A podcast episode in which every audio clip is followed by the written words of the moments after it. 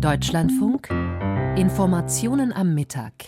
Der Gesundheitsminister will die Krankenhauslandschaft umbauen. Seine Pläne stoßen unter anderem bei der Deutschen Krankenhausgesellschaft auf Kritik.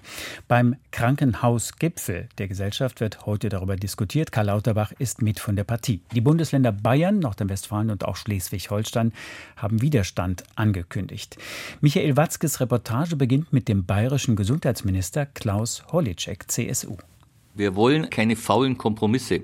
Da sind wir alle Länder in einem Boot. Wir werden dort den Finger in die Wunde legen, wo es notwendig ist. Es wird auch um die Frage von Geld gehen. Holecek kündigt an, er habe zusammen mit den Bundesländern Nordrhein-Westfalen und Schleswig-Holstein beschlossen, dass wir nochmal die Verfassungsmäßigkeit prüfen lassen der Reform, die jetzt in Berlin gemacht wird. Wird da möglicherweise über Finanzierungsinstrumente und Strukturvorgaben in die Planungshoheit der Länder eingegriffen? Wo sind die roten Linien? Das wollen wir nochmal aufzeigen. Wie gesagt, wir wollen eine Reform. Wir wollen aber schon deutlich machen, dass es gewisse Grenzen gibt und die sollen verfassungsrechtlich nochmal dargelegt werden. Ein solches verfassungsrechtliches Gutachten ist die Vorstufe einer Klage vor dem Bundesverfassungsgericht. Holeceks Vorgesetzter, Bayerns Ministerpräsident und CSU-Chef Markus Söder, schließt den Gang nach Karlsruhe ausdrücklich nicht aus. Im Oktober wird im Freistaat gewählt. Da sind die Berliner Krankenhausreformpläne natürlich Wahlkampfstoff. Ein Blick nach Coburg im Norden Bayerns. Am örtlichen Regiomed Klinikum lassen sich die Probleme ablesen, mit denen Krankenhäuser in ganz Deutschland ringen. Es sind vor allem zwei Sorgen. Zu wenig Geld und zu wenig Nachwuchs, sagt Chefarzt Georg Breuer. Wir sind ein, ich sage jetzt immer so, eine Mediziner-Diaspora hier im schönen Oberfranken, wenngleich es eine lebenswerte Region hier oben ist. Nichtsdestotrotz haben wir einen eklatanten Ärztinnen- und Arztmangel hier. Deswegen ist dieses Konzept der eigenen Rekrutierung von jungen Medizinerinnen und Medizinern eine Notlösung gewesen.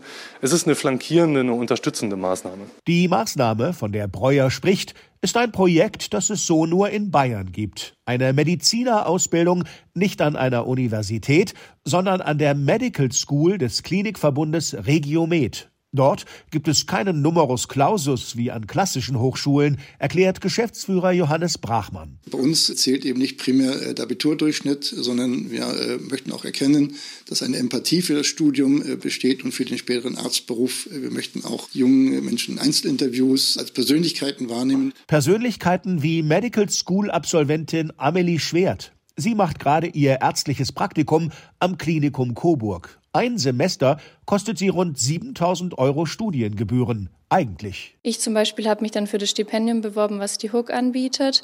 Die zahlen mir das Stipendium und ich habe mich dadurch halt verpflichtet, erst mal in Coburg zu bleiben.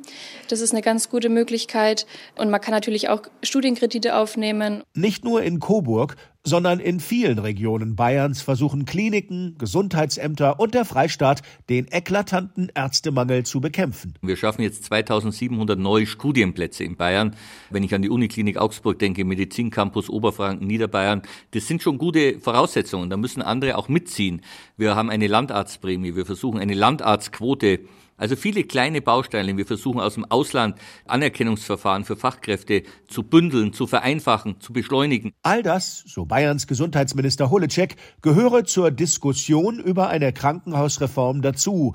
Jedes Bundesland habe eine andere Struktur und eigene Strategien, um die flächendeckende ärztliche Versorgung zu gewährleisten. Eines wird beim Blick auf die bayerische Kliniklandschaft aber auch klar. Es braucht eine Krankenhausreform. Es braucht sie bald. Und es braucht schon jetzt Maßnahmen, fordert Manfred Wendel, Vorstand der Fachgenossenschaft Klinikkompetenz Bayern, KKB. Wir brauchen ganz dringend ein Hilfspaket, weil sonst erleben viele Krankenhäuser diese Reform gar nicht. Denn viele Krankenhäuser sind durch hohe Energiepreise, den Wegfall der Corona-Ausgleichszahlungen und die Inflation in Schieflage geraten. Hier sei nicht nur der Bund gefordert, sondern auch die Länder. Wenn im Krankenhausplan des Freistaates Bayern ein Krankenhaus als bedarfsnotwendig festgelegt ist, dann müssen auch die dafür notwendigen Investitionen in vollem Umfang finanziert werden. Das ist unsere Forderung letztendlich. Denn während die Länder Bundesgesundheitsminister Lauterbach lautstark davor warnen, den Krankenhäusern Gelder zu kürzen,